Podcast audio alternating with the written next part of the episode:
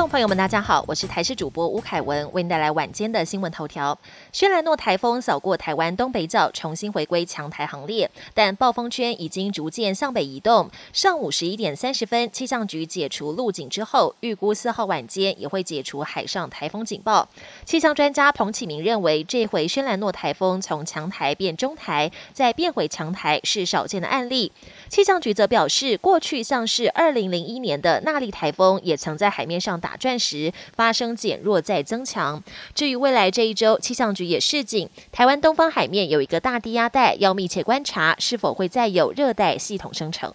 台风也导致菜价上涨，像是去壳的茭白笋跟一号的批发价格相比，每公斤多贵九点五元，而小白菜每公斤多贵了十七点七元，白玉米每公斤批发价则来到二十点四元。根据台北果菜市场统计，周日的蔬菜平均每公斤交易价格比起周六涨了百分之十三点六。不少民众担心，眼看中秋节就快到了，但像是茭白笋跟玉米都是应景烤肉食材，价格会不会一路涨？对此，农粮署强调，受到台风降雨的影响，蔬菜到货量少，加上周一休市，预计下周稳定后，菜价也会回稳。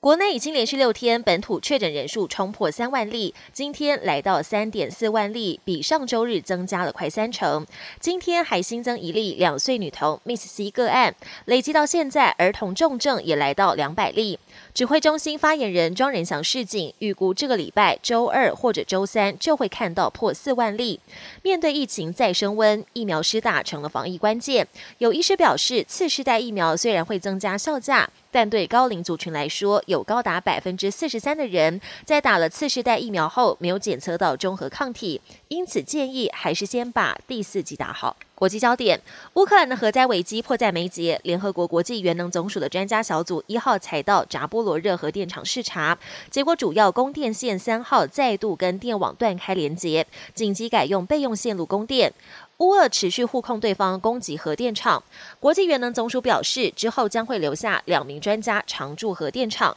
避免上演类似福岛核灾的事故。英国下一周将迎来新首相，但在此前夕，一项统计显示，曾有“日不落国”之称的英国经济规模已落后给过去的殖民地印度，退居全球第六大经济体。根据国际货币基金的 GDP 数据，印度去年第四季挤下英国，晋升全球第五大经济体。今年第一季又继续扩大领先幅度。经调整过且以美元汇率计算，到今年三月底第一季，印度经济规模为八千五百四十七亿美元，高于英国的八千一百六十亿美元。预估印度今年的经济成长率将超过百分之七。美国密西西比州一名飞机加油人员偷走一架小飞机，由于他没有飞行执照，还扬言要冲撞一间卖场，警方不敢大意，紧急疏散上千人。幸好男子并未真的冲撞卖场，在空中盘旋了五个多小时，最后迫降田里，遭警方逮捕。而他目前也被控重窃盗罪以及恐怖威胁罪。